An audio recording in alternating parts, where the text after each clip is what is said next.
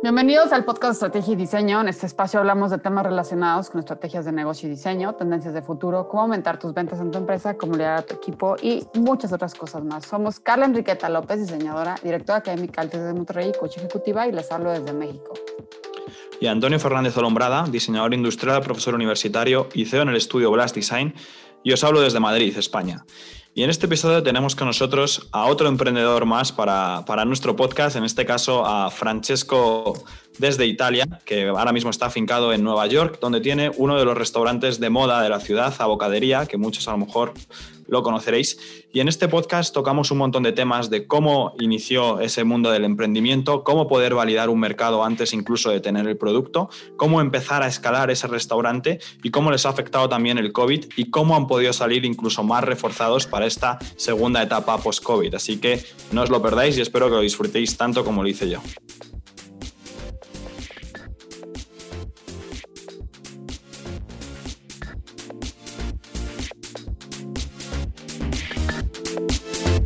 Hola a todos. Eh, hoy estamos muy contentos de recibir y vamos a escuchar la historia y, todo lo que ha hecho eh, Francesco Brachetti, que déjenme les cuento que Francesco es cofundador de un eh, restaurante que se ha vuelto súper famoso en Nueva York, que se llama La Bocadería. Seguramente algunos de ustedes ya lo han escuchado, porque bueno, ha sido un fenómeno eh, no solamente en Nueva York, sino ha sido un fenómeno en diferentes países, lo que él y sus socios han logrado. Y bueno, entonces hoy vamos a escuchar eh, cómo lo han hecho, cómo, cómo es que lograron crear de este startup, pasarlo a algo que ha sido un fenómeno en, en el servicio de comida. Francesco, bienvenido, muchísimas gracias por estar con nosotros, por tu tiempo. gracias a ustedes. Gracias, Francesco, y bienvenido también a este podcast. Y, yo, yo, te quería preguntar un poco, o más bien preguntar que te presentases, ¿no? que nos contases quién es Francesco, porque además ya con el nombre sabemos que eres italiano, eh, que nos cuentes un poco tu historia, ¿no? de cómo pasaste de Italia a Nueva York, eh, las distintas etapas a lo mejor, ¿no? y, que, y que la gente empieza a ponerte un poco de cara. ¿no? Va, perfecto. Sí, como, como decías, con el nombre ya se, se entiende bastante bien. de donde, de donde soy. Justo yo crecí en, en Florencia hasta los 18. Luego me mudé a Milán para estudiar mi eh, undergraduate y viví ahí eh, cuatro años. Después de Milán me fui a hacer eh, una maestría, un año en España y un año en Holanda. Y como terminé de estudiar, me, empecé mi primer trabajo en, en México. De ahí justo a Qué, completo, ¿eh? ¿Y, qué estudiaste ahí, Francesco? Eh, negocio. Negocio. Negocio. un curso bastante general en, eh, en, Business School.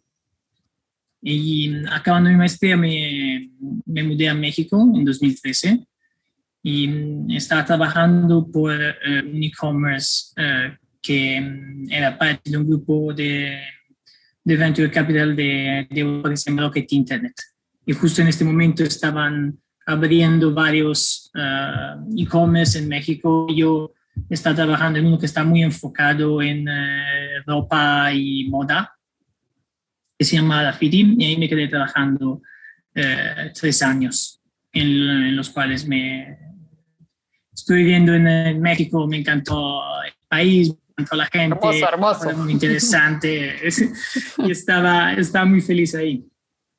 Y, a finales de, 2016, eh, la empresa alemana decide de, vender la, uh, la sucursal de México a inversionistas locales y para mí era como la conclusión de un ciclo de mi experiencia ya.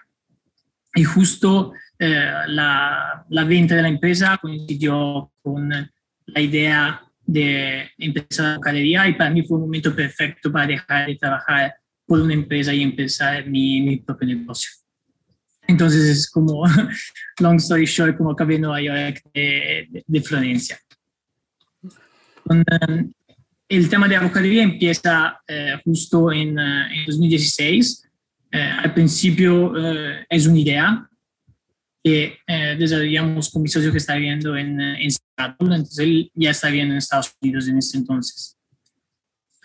Cuando eh, él empezó a, eh, a, vivir en esa ciudad, eh, tenía un problema principal que es un problema que muchas personas, sobre todo de Europa o de Italia, encuentran cuando se mudan a Estados Unidos, que es el tema de la comida saludable, pero al mismo tiempo sencilla, un tipo de comida que se disfruta, porque nuestra eh, cultura de, de comida eh, se, se, basa principalmente en ingredientes que son muy sencillos, pero eh, al mismo tiempo sanos. Entonces, mucha, muchas verduras, vegetales, una dieta mediterránea muy, muy variada.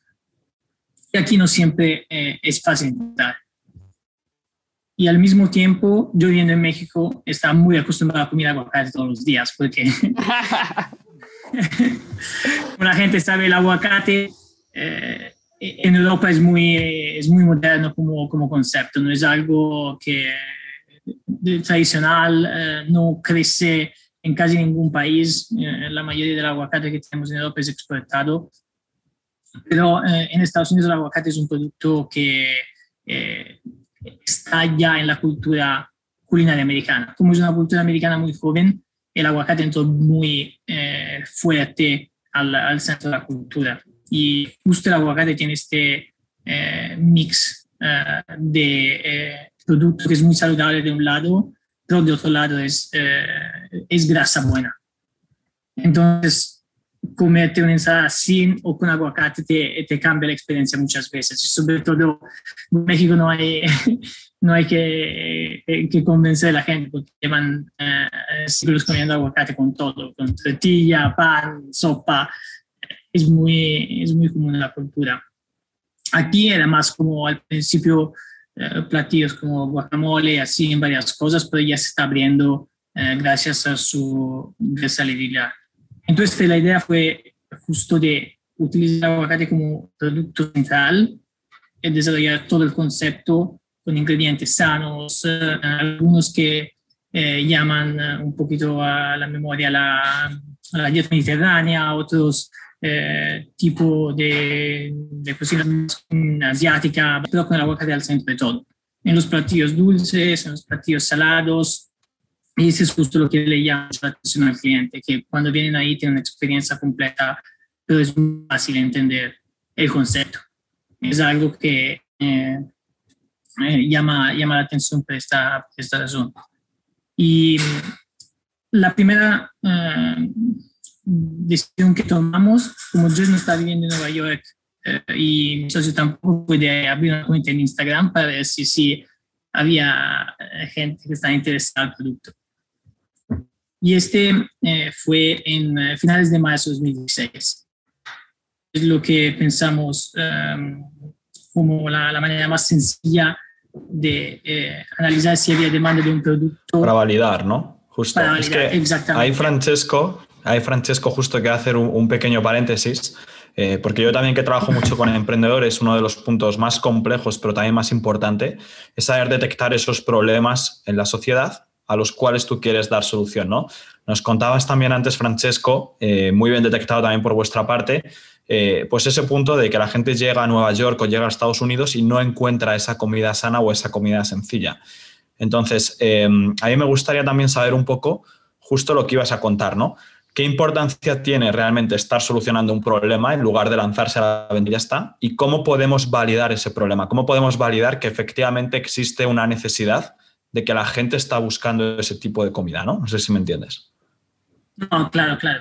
Y es muy correcto, porque, por ejemplo, yo que tengo como un background que es muy, es muy analítico, eh, siempre que eh, analizar las cosas antes, antes de lanzarse. Entonces, con la mayoría eh, de, de, los restaurantes tienen una mentalidad que es diferente, más como, este es el tipo de comida que me gusta hacer, lo voy a hacer y alguien va a venir a comer. No, no hay un análisis pre, eh, pre lanzamiento, que es lo que hicimos nosotros haciendo mucha inversión de la demanda del aguacate, el consumo del aguacate, en cuáles ciudades de Estados Unidos había eh, la, el segmento de población que era como nuestro producto. Y una vez que tenemos todos los datos, ahí tomamos la decisión de abrir Nueva York. Había como dos opciones principales después del análisis, Los Ángeles y Nueva York, y fuimos más a Nueva York justo por el, tema de crear una marca, crear un brand que es más fácil de desarrollar en Nueva York, que es una ciudad más concentrada, que implica mucho las cosas. Los Ángeles es un poquito más desperdida. Entonces, de ahí tomamos todo el análisis para escoger dónde. Y una vez que ya se tomó la decisión, el otro problema de tener un negocio que es retail o físico eh, en lugar de un e-commerce es que para eh, hacer una prueba generalmente tienes que, que empezar a, dar espacio y a ver todo y es siempre es una inversión de, gastos fijos muy alta. Eh, aquí, por ejemplo, la, inversión para abrir un restaurante se, se puede medir por lo menos en 300 mil dólares y para nosotros era un, riesgo demasiado grande sin tener eh, alguna prueba más concreta de, de. Lo que se nos ocurrió fue justo de lanzar la cuenta de Instagram para medir si había demanda. Y como si empezamos como a subir fotos, a anunciar uh, abocadería, um, First Avocado Bar in the World Soon to New York City. De ahí empezó un crecimiento muy orgánico de la cuenta y eso nos dio eh, mucha confianza para ir a, buscar recursos y a levantar una pequeña inversión para empezar el negocio. Porque ya teníamos unos números de, de una demanda que sí existía para el producto. Entonces ya llegando a York, sí estábamos eh, con, uh, con, mucha confianza que iba a funcionar. Ya había una demanda antes de abrir el restaurante. Wow, me, esto que dices es importantísimo, Francesco, porque creo que eh, la importancia justo de esto que es analizar, testear y validar es importantísima para comenzar un negocio y muchas veces o no se hace o no se hace bien. Y, como tú dices, muchas veces es una gran inversión que representa demasiado riesgo que finalmente el emprender siempre te va a traer riesgos. Pero qué importante validarlo antes y hacer estas pruebas que ustedes hicieron. Y con esto quisiera preguntarte, además de, hacer este testeo en Instagram y de darse cuenta que sí existía la demanda y que sí estaba el público, ¿qué otras herramientas usaron o qué consejos puedes dar para que la gente pueda validar, nuestra comunidad, nuestros escuchas, que puedan validar un negocio que, que, les dé un poco, ¿no? Porque no te da la total certeza, pero te puede dar un poco más certeza. Sí, lo que a mí me gusta decir es como de que hay que minimizar el riesgo lo más que puedas antes de, lanzar. Obviamente siempre va a haber riesgo, porque si no, no es, no es una empresa. Claro, claro.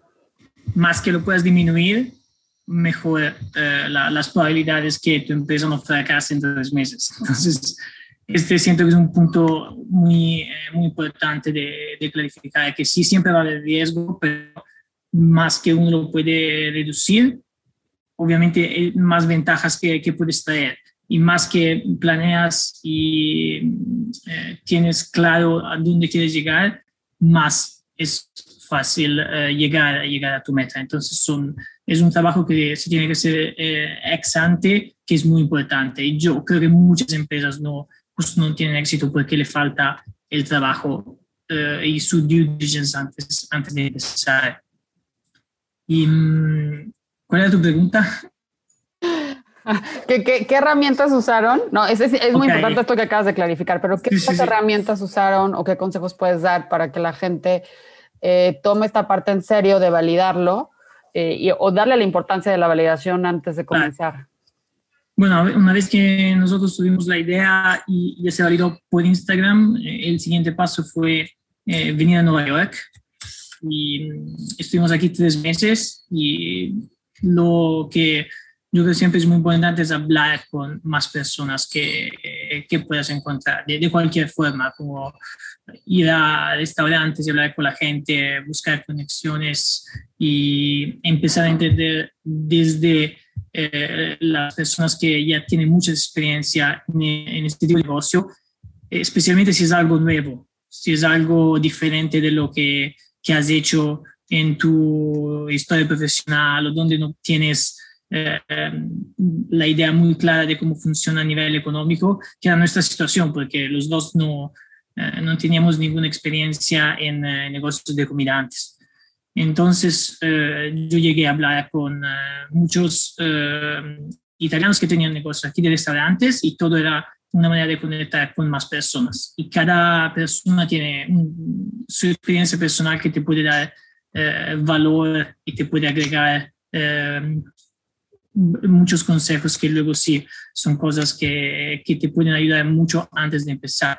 Y de ahí eh, yo tuve la posibilidad de entender todo el mundo de real estate y de, de, recursos humanos de los restaurantes, que es una realidad completamente diferente de, de donde yo estaba acostumbrado a trabajar. Y este fue muy importante para mí hablar con estas personas, eh, ver cómo ellos manejaban las cosas para eh, tener más informaciones para estructurar nuestra empresa antes de empezar.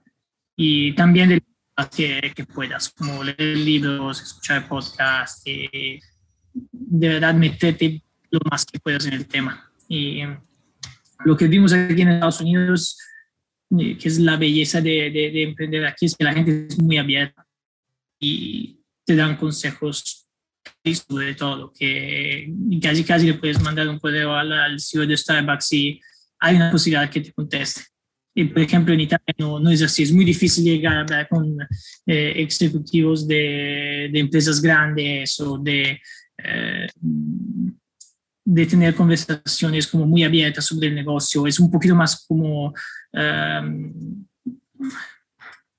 no como si, no, no sé la palabra en español. yo, yo, te entiendo ahí, Francesco. Que no quieren compartir la información, te ven como un enemigo, aquí no. Justo, ya, ahí, te entiendo, Francesco, porque yo también he vivido en Italia y conozco también el mercado americano, el mercado estadounidense. Y al final también lo que, lo que yo veo, por ejemplo, corrígeme si me equivoco, es que, por ejemplo, en Italia, al menos en mi experiencia, son mucho más contactos de boca a boca y más contactos presenciales o amigo de o hijo de, que se queda todo como en la familia que tiene la empresa, cuando en Estados Unidos el mercado se mueve tan rápido, hay toda esa fiebre del emprendimiento y del startup, que al final tienes que ir al máximo que tú puedas de velocidad, ¿no? Cuando en Italia a lo mejor sí que es verdad que yo veo todavía que se gestionan los negocios de una forma un poco más tradicional. obviamente hay muchas empresas muy innovadoras que yo conocí también en Milán, pero todavía veo que hay un grueso de la población que son empresas más tradicionales. No, no sé cómo lo ves tú, Francesco. Sí, sí, sí, definitivamente. En Italia es muy eh, grande el tema de empresa familiar. Entonces hay muchas empresas como eh, mediano, mediano, pequeñas, pero siempre a conducción familiar. Aquí, claro, justo en Nueva York hay una diversidad eh, increíble. Entonces, yo creo que este también ayuda a la gente a ser más abierta y hay tanta competición que no tienen miedo de compartir mm, sus ideas, sus... Eh, eh, experiencia. Sí, porque hay, tantos clientes que tú, si estás bien, vas a tener éxito, si trabajas mal, no. Entonces, no puedes eh, como luchando contra cada persona individualmente y sabes que si estás trabajando y ayudas a, otras personas que a emprender, no te van a echar tu mercado, nada más estás haciendo un servicio que tal vez te hicieron a ti cuando estabas empezando y como más esta cultura de compartir conocimiento y eso está muy, eh, muy interesante aquí. Es uno de los mejores que, que se puede encontrar a abrir un negocio en Estados Unidos. Justo. Genial, Francesco. Pues también por resumir un poco los, los, puntos que hemos tocado, un montón de, un montón de cosas que me parecen súper interesantes. Eh, también por hacer check para la gente que nos está escuchando, que yo sé que lo escuchan ahí con apuntes. Yo me quedo con esa parte de validar el negocio antes de lanzarlo. Primer punto importante. En vuestro caso os, os sirvió mucho Instagram. Eh, que eso también se resume un poco en la típica frase que hablábamos siempre de vende tu producto antes de crearlo. Es decir, una vez que ya tengas los clientes, ya te pones a trabajar en el producto, pero primero eh, identifica que existe esa demanda en el producto. ¿no? Y luego has comentado un par de puntos también muy importantes que yo quiero recalcar aquí, que es esa parte de networking y de conseguir hacer las conexiones dentro del sector para meterte en el sector y entender cómo funciona, y la parte de encontrar mentores, encontrar gente que haya pasado por el camino que tú quieres pasar y que te pueda aportar con su experiencia, ¿no? Y el no tener miedo a poder hablarles, porque al final, como tú dices, hay una posibilidad mucho más alta de lo que la gente se cree de que al final te conteste, ¿no? Y eso me ha pasado a mí, nos ha pasado a todos. Y, justo después de, de estos consejos que nos estás dando, Francesco, que me parecen fundamentales, con esto ya tendríamos un poco cubierta esa parte de investigar el mercado y de entender cómo funciona el sector. Pero luego hay otra gran parte que es entender a tu cliente y saber quién es tu cliente. Y en vuestro caso creo que esto es súper interesante porque habéis optado por una estrategia muy de nichos, que os habéis metido en esa parte de la comida sana y luego además os habéis metido en la parte de, aguacates, abocado y luego además solo con eso, porque podríais haber hecho muchos más platos o más platillos eh, que no fuesen solo de abocado. Entonces, cuéntanos un poco cómo fue esa estrategia, por qué quedarte con un micronicho, si lo recomiendas, si es mejor que algo genérico, ¿no? ¿Cómo os marcó eso? Sí, eh, justo nosotros eh, escogimos el aguacate por lo que estaba mencionando antes, que eh, es un producto muy, muy particular porque es uno de los pocos ingredientes que son sanos y saludables al mismo tiempo. Te puedes comer unas papas fritas que sí están deliciosas, pero te dan una bomba de, de colesterol o una ensalada de kale que no es muy sabrosa, pero es muy saludable y el aguacate justo mezcla las dos cosas. Entonces es una manera eh, más sencilla para gente, sobre todo que no está muy convencida de comer comida de cierto tipo, a empezar a comer comida saludable. Algo como una, una rebanada de aguacate de ensalada te puede cambiar el sabor y justo pensamos que ese era un catch muy, muy fuerte para el cliente. Y además, aquí eh, en Estados Unidos, tiene una conexión como emocional muy fuerte con, con el aguacate, ¿sabes? Que, que vuelve, los vuelve locos y fue muy importante para justo tener toda esta tensión, eh, sobre todo en la fase inicial. Logramos conseguir eh, muchos clientes que le llamaban la atención el tema del aguacate. Y una vez que prueban la comida, es algo que eh, es muy sencillo en el sentido que se puede comer diario no es algo eh, demasiado sofisticado, demasiado de nicho en el sentido de los sabores.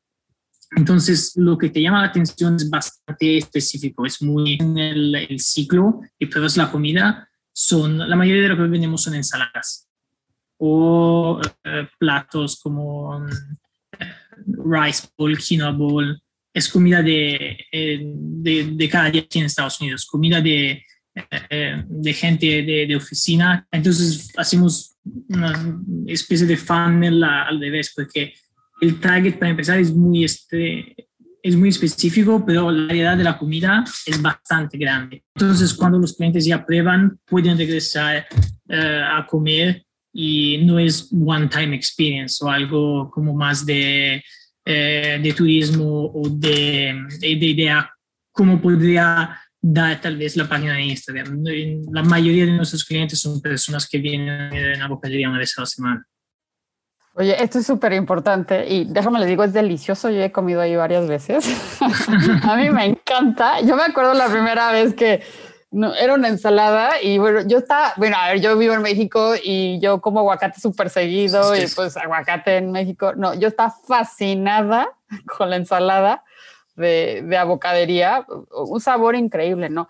Y mm, justo creo que es esta parte que nos acabas de contar, de, de, la diversidad que han hecho también y de, de, este, de esta comida también para la gente, que bien tú dices, va una vez a la semana, pero yo me acuerdo, Francesco, y, y también por ahí te, te, quiero preguntar algo, que cuando fui había una fila enorme, ¿no? O sea, muchísima gente quería comer ahí, eh, en este lugar, y aparte yo he ido varias veces a Bocadería. Me acuerdo que una de las veces que fui a Nueva York llevaba un grupo de estudiantes y bueno, ellos ya sabían que existía Bocadería, ellos ya sabían que íbamos a ir a Brooklyn, a Industry City y que íbamos a comer ahí.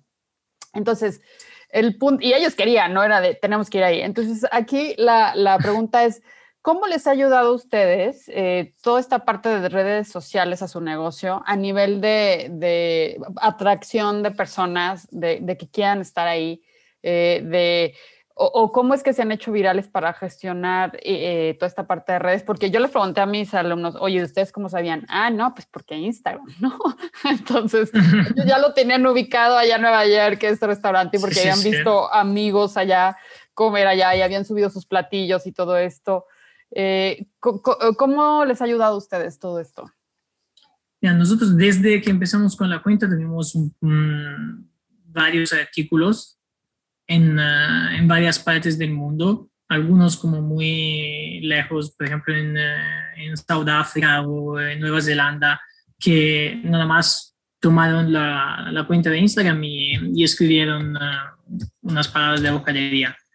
Y um, esto estuvo bastante eh, constante hasta uh, un par de semanas antes de abril, que tuvimos un artículo en, uh, en, el New York Times y este cambió definitivamente todo el tipo de, de, atención, sobre todo aquí en Nueva York, porque una vez que nos mencionaron ahí, fue un, uh, un efecto de snowball. Sí, en cascada, sí. Em, empezó con este artículo, el día después tuvimos como cinco contactos de otras eh, páginas de eh, televisión y de Facebook que querían hacer un artículo, el día después eran 22, el día después eran como 50. Entonces, como cuando lo, lo, lo, los periodistas se lanzan en algo que tiene mucho éxito y mucha conversión, eh, ya todos están buscando.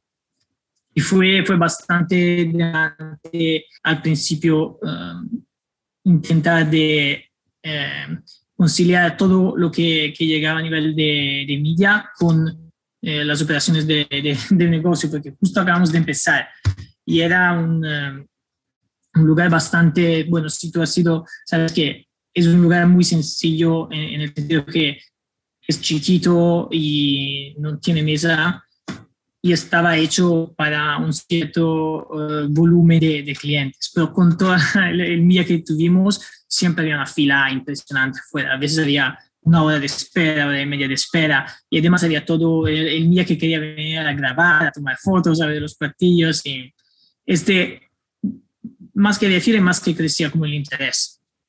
Entonces, los primeros seis meses fue, fue muy demandante, pero definitivamente eh, comparado al promedio de los restaurantes que estaban en Industry City en ese entonces, nosotros estamos vendiendo cuatro veces más. Y yo, yo me acuerdo todo que, eso. que sí. inclusive leí un artículo de alguien que viajó de Australia para ir a probar exclusivamente la bucadería, ¿no? Que había todo su vuelo sí, sí, para ir a probarlos, o sea, todo el fenómeno que causaron alrededor de ello. Es, es, ha sido increíble. No, definitivamente. Y para, para nosotros también fue bastante eh, un, un, shock las primeras semanas porque sí, la verdad, había muchísima gente. Increíble todo eso que nos cuentas, Francesco. Ese snowball casi de libro, o sea, perfecto en vuestro caso, casi de película.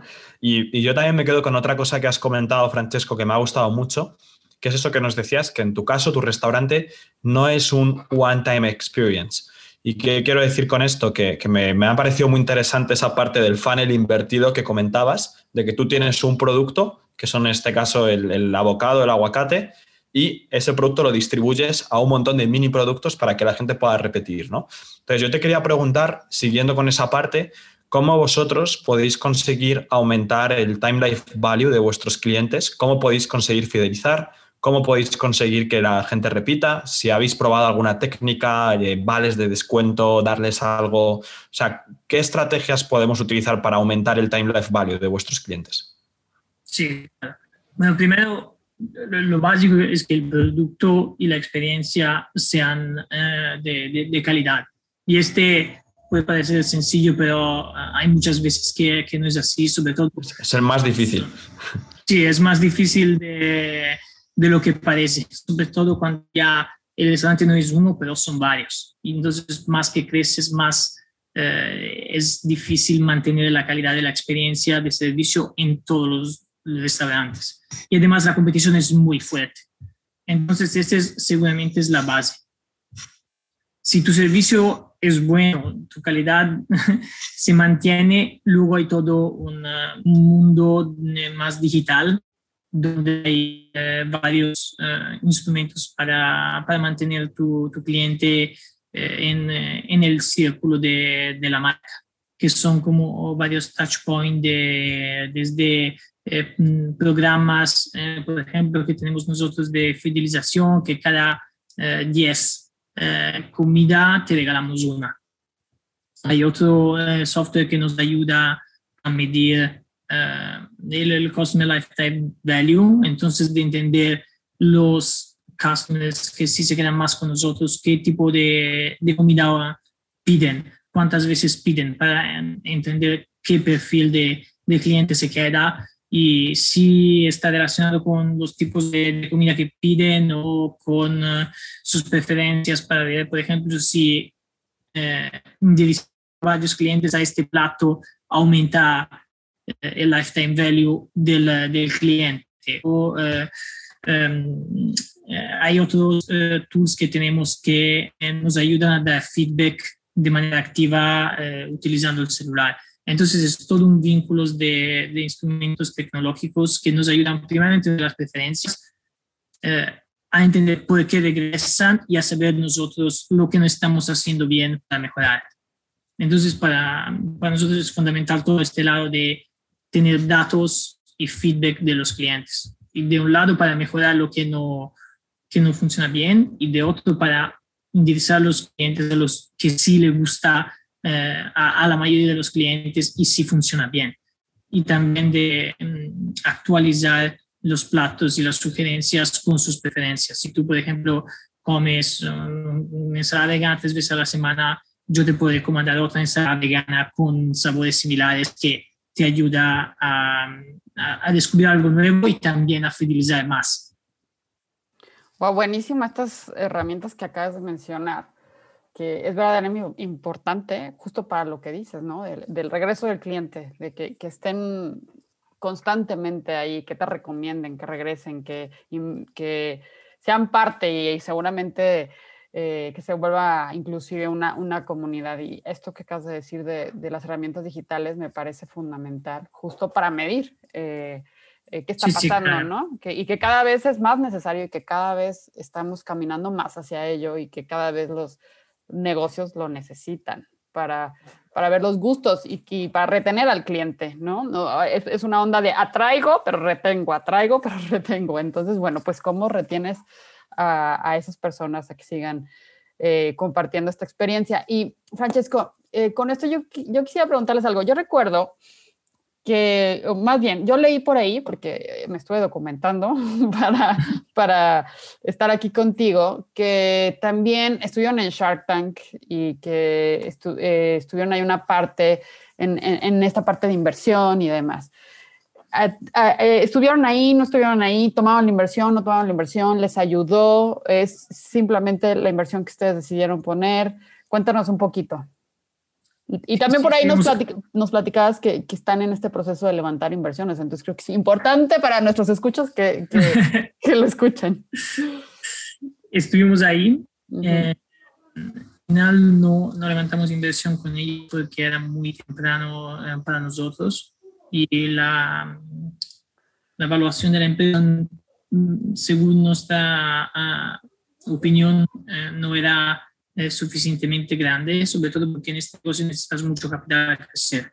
Es algo físico y cada vez que abres una tienda tienes que invertir eh, una cantidad fija de dinero, eh, tomar varias inversiones y no, no quisimos eh, diluir el valor de la empresa tan temprano. Era justo seis meses después de, de abrir y si nosotros somos muy convencidos del potencial que tiene y una vez que intentamos negociar más los términos, no, no encontramos un, acuerdo que estaba ah, bien para las dos partes y decidimos nada más de, no tomar la inversión. Nos ayudó muchísimo la parte de, eh, de publicidad que, que, nos dio el, ah, justo el programa, porque eh, además de la primera vez que lo, que lo mandan en, ah, en ABC, eh, lo siguen y lo siguen poniendo una vez al mes y es un programa que tiene mucho éxito en Estados Unidos y cada vez que estamos live se ve como sube el tráfico en nuestra página.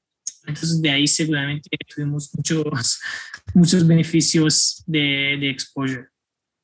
Y mm, hablando más del tema de la inversión, nosotros empezamos con eh, nuestro capital para abrir el primer restaurante. Eh, somos eh, tres socios activos y tres de pura inversión, que son eh, friends and family, compañeros de universidad que decidieron como invertir eh, una, una, pequeña cantidad antes de, de que podría empezar.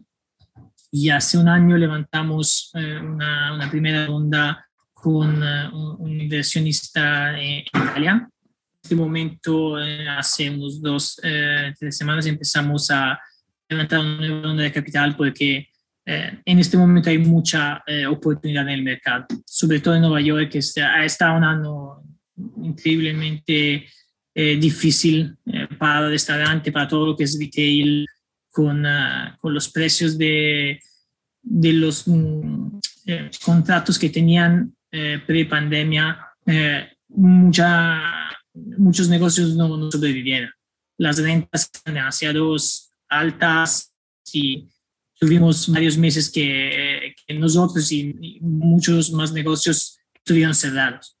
Entonces fue, bastante difícil a nivel de, retail y este eh, causó uh, una disminución muy fuerte de las ventas.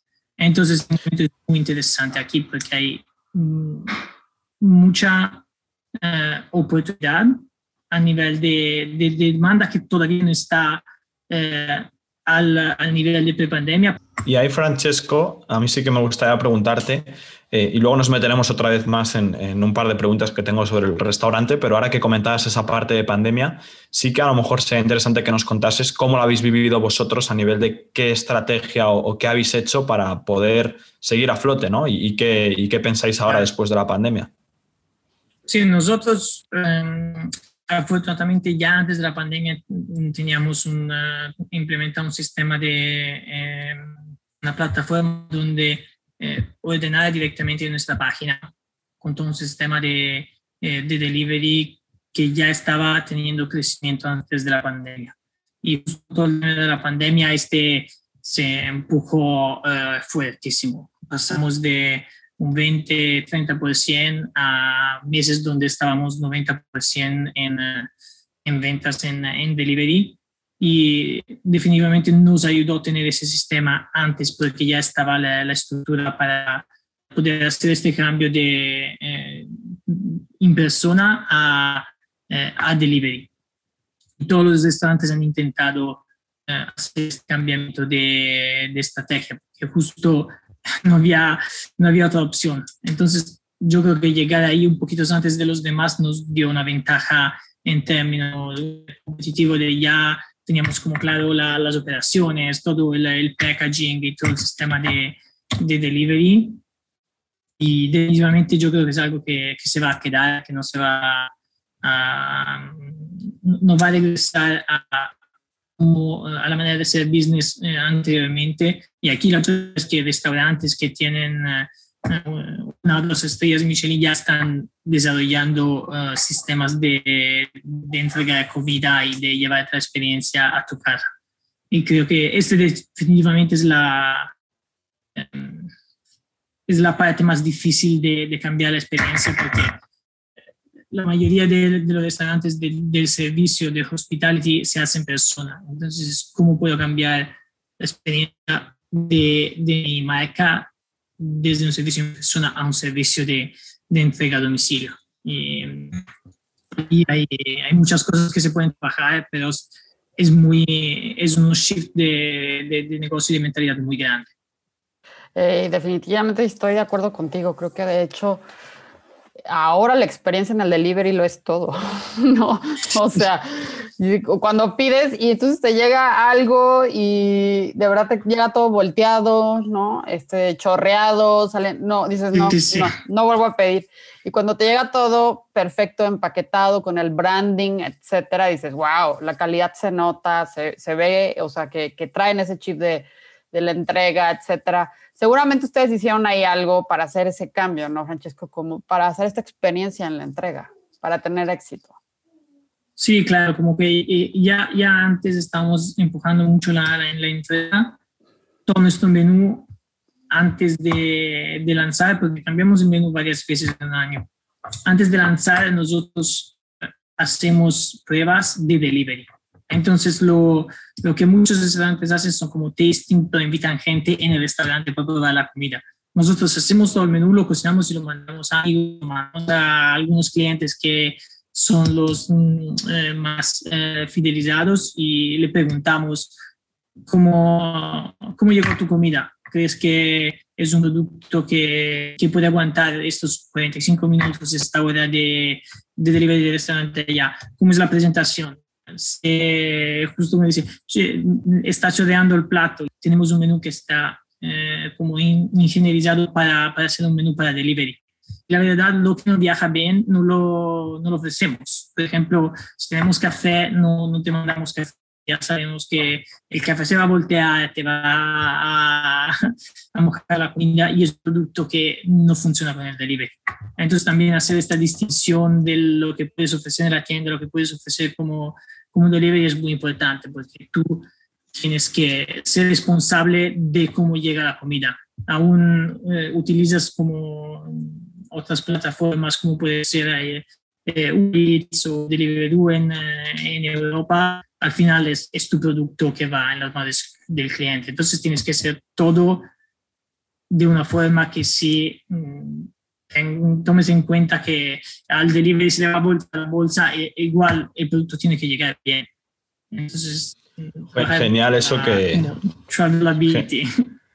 Genial eso que comentas, eh, Francesco, porque además me apunta aquí varios puntos que, que, veo que se están repitiendo un montón, que es todo el rato esa parte de poner al consumidor en el centro, recibir ese loop de feedback continuo, esa estrategia lean startup total, eh, que creo que es fundamental ¿no? y que os ayuda mucho a pivotar y a entender bien las decisiones. Como comentabas al principio, ¿no? que todas las decisiones están basadas en datos, están basadas en, hechos de que lo estáis comprobando y no tanto por algo de no, pues creo que me apetece o creo que puede ser esto, ¿no? sino que lo, bajáis mucho a tierra y creo que eso también es parte de vuestro éxito. ¿no?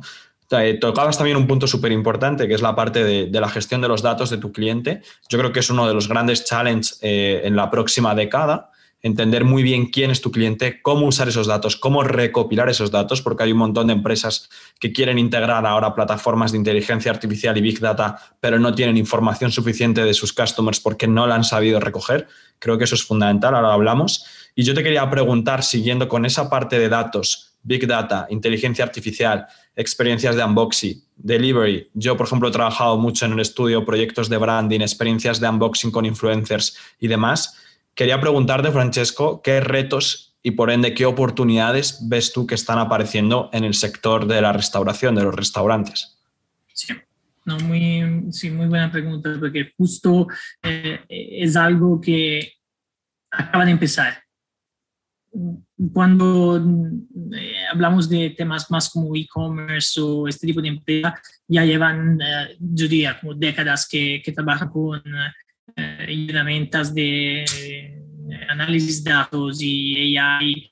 Yo me acuerdo de mi experiencia en México, teníamos miles de plataformas y el nivel de información granular que había en el cliente era eh, todo lo que necesitabas de los perfiles para realmente entender cómo posicionar tu marca, tu estrategia de marketing.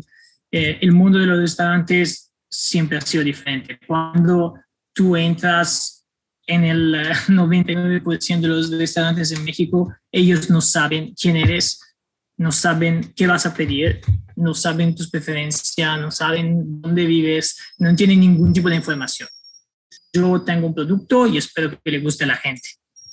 Y la, mentalidad de ya saber quién es tu cliente, qué te va a pedir, por qué pide cierto tipo de comida, eh, es muy nueva y por ejemplo, cadenas como Domino's, Pizza y Chipotle, que no son de comida saludable, pero justo esta guerra que tienen entre fast food han sido muy exitosas por todo la ley de tecnología que tienen ahí. Y de ahí, por ejemplo, nosotros sí que queremos aprender todo el tema que tienen de tecnología porque es muy eh, importante cómo ellos han, han, construido todo su negocio con uh, datos y análisis de clientes y con todo este tipo de información, porque a nivel de producto te puede gustar, te puede no gustar, pero a nivel de, de estrategia han sido muy exitosos. Entonces, si nuestra como objetivo sería replicar una estructura eh, muy eh, en la tecnología, pero para empujar la comida sana, para empujar el tipo de comida que nosotros queremos, que es la, eh, algo que puede de una forma mejor la sociedad aquí en Estados Unidos. Buenísimo, Francesco. Yo estoy, bueno, aprendiendo. Estoy aquí haciendo una masterclass de business y restaurantes impresionante. Me, encanta. Y, y, bueno, ya para ir cerrando el episodio, que, que nos vamos quedando en tiempo, eh, siempre al final de, del episodio les preguntamos eh, recomendaciones y algo que, que les haya sido útil y que le pudieras recomendar a, nuestros escuchas, a la comunidad, que digas, hijo, tienen que leer esto o ver esto o hacer esto porque a mí me ha ayudado y definitivamente si ustedes lo hacen seguramente les ayudará. ¿Qué, podrías recomendar? Um, yo les voy a recomendar cosas de eh, justamente emprendedores y eh, un libro especialmente que es más eh, concentrado a hospitality y restaurantes, aún se puede aplicar a básicamente cualquier tipo de negocio, que es um, el libro del um, CEO de Starbucks, se llama Howard Schultz y se llama Homeward. Y es muy interesante porque no, no cuenta la historia del, uh, del nacimiento de Starbucks, pero cuenta cómo se levantaron de un momento muy difícil que tuvieron hace unos 10 años donde eh, las cafeterías no, no estaban teniendo buenas performances. Él ya había eh, renunciado de su puesto como CEO y estaba en el board de la empresa, pero las cosas no estaban eh, funcionando eh, bien, estaban teniendo años muy difíciles y eh, luego con, con, la crisis financiera que tuvieron en 2008 estaban muy, muy cerca de eh, de quebrar, porque la gente de repente dejó de consumir, ellos estaban en, uh, en una fase de expansión muy fuerte y cuenta todo el trabajo que hicieron interno para lanzar la marca y cómo pudieron um, resolver todos los problemas y las dificultades que había en ese entonces para, para seguir el segundo. Y este seguramente es muy interesante porque la mayoría de los libros cuentan la historia de cómo llegaron allá y este te cuenta de un momento muy difícil de la empresa y cómo se recuperaron. Genial, Francesco. Pues me apunto yo también ese libro que no lo conocía. Y, y también un poco por ir cerrando el, el episodio, Francesco, eh, yo quería también saber un poco cuáles son vuestros planes de futuro. Sé que estáis ahora mismo pensando en una posible ronda de inversión. Yo también te digo, como, como mentor también de emprendedores que, que soy y que he sido los últimos años, que al final estáis aplicando todo. O sea, yo estoy viendo ya solo por estos 40 minutos que ya vamos hablando, esa parte de Lean Startup, esa parte de User Centric, esa parte de feedback constante con el cliente, esa parte de marca con propósito, eh, con esa parte de la comida saludable, de la comida sana, que además es una trend enorme que vamos a ver en los próximos años. O sea, que al final yo creo que si se consigue mantener esa cultura en los restaurantes, se consigue seguir metiendo al cliente en el centro, analizándolo con buena data y sabiendo cómo recopilar esa data y utilizarla bien, al final creo que, que las posibilidades que hay de éxito eh, a nivel cap capilaridad, ¿no? de poder establecer incluso franquicias eh, de vuestro proyecto, creo que es muy, muy alta. Entonces, eh, a mí me interesaría saber también un poco, Francesco, cuáles son los siguientes retos que tenéis como empresa, en qué fase estáis, qué estáis buscando realmente en esos inversores y, y cómo también la gente podría contactaros en el caso de que quiera más información. Sí, mm, justamente eh, lo, lo, que estamos buscando ahora se va a enfocar mucho en, eh, en tres partes principales, que son los fundamentos para cómo, cómo nosotros vemos el, el business de la, de la restauración. Definitivamente más de, de la mitad de lo que vamos a levantar lo vamos a utilizar para construir nuevos restaurantes, que siempre es una inversión física eh, que, que, es necesaria. Y ahora es un momento muy bueno porque los eh, contratos se pueden firmar a un valor mucho más bajo comparado al año pasado. Entonces, eh, lo que eh, podemos firmar hoy nos puede traer beneficios de, de largo plazo y si, si, sentimos como esta presión de aprovechar el momento, porque es, un, es una etapa muy única y sobre todo en Nueva York, donde real estate es el uno de los dos problemas más grandes del negocio, eh, aprovechar ahora para poder cerrar como dos, tres lugares nuevos, empezar a trabajar y ya poder empezar el próximo año con, con estos nuevos restaurantes.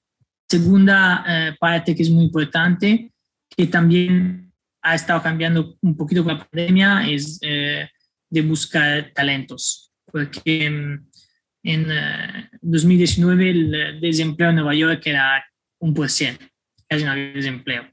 Y es muy, muy eh, competitivo el mercado para eh, llevar eh, personas de, de, valor a tu empresa. los sueldos son muy competitivos, siempre hay alguien más que quiere buscar de, de atraer la, los talentos. Entonces, para nosotros también este es un momento bueno para contratar eh, personas que tienen mucha experiencia en este tipo de empresas más grandes, que ya tienen una adopción tecnológica más grande y ayudarnos a, implementar este, esta estructura que le queremos dar al negocio. Es, que sería como un backend de, del restaurante.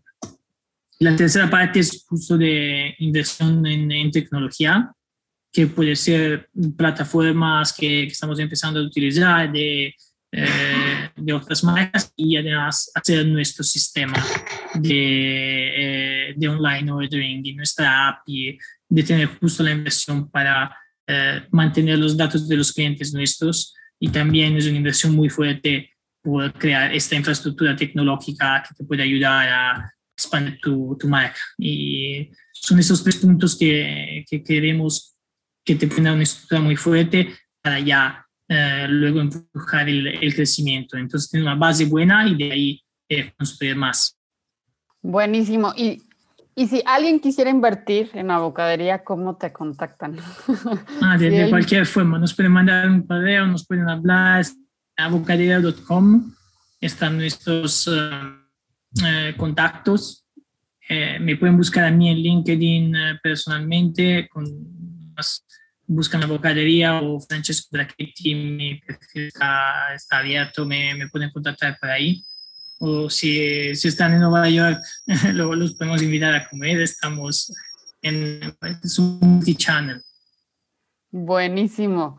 Muchísimas gracias, Francesco. Ha sido un episodio increíble. La verdad es que se, te has aperturado mucho y nos has hablado de cosas súper clave para emprender negocios, no solamente en el área de restaurantes. Creo que todo esto que has dicho es importantísimo para cualquier negocio que se decide emprender. Entonces, eh, estoy totalmente agradecida por tu tiempo, por tu apertura y por haber sumado tanto con tu experiencia, que es súper significativa para la comunidad que nos escucha. Muchísimas gracias. gracias a, ustedes y con mucho gusto. Gracias, Francesco, por, por, tu tiempo y enhorabuena también por ese proyecto, que lo tenéis súper bien desarrollado.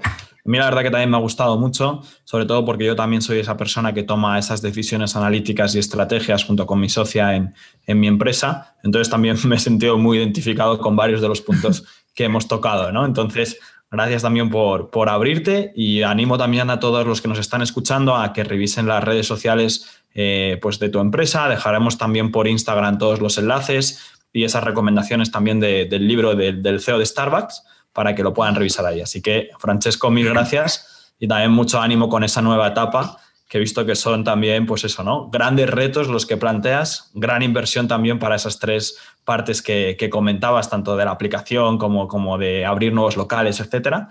Eh, pero bueno, al final es lo que dicen, ¿no? Big thinking, big outcome, outcomes. So, al final tienes ahí justo esa parte y esas grandes metas que, veo que tienes súper definidas. O sea, que enhorabuena por todo.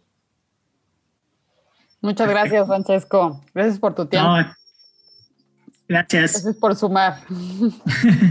Gracias mille, Francesco. Gracias. Muchas gracias por haber escuchado este capítulo, espero que te haya gustado y nosotros, tanto Carla como yo, te invitamos a que nos sigas en redes sociales, nos sigas también en Spotify, Apple Podcasts, YouTube o los canales que prefieras. Y si, te, y si realmente te ha aportado valor, nos encantaría que lo compartieses con algún compañero o compañera, estamos seguros de que a ellos también les gustará.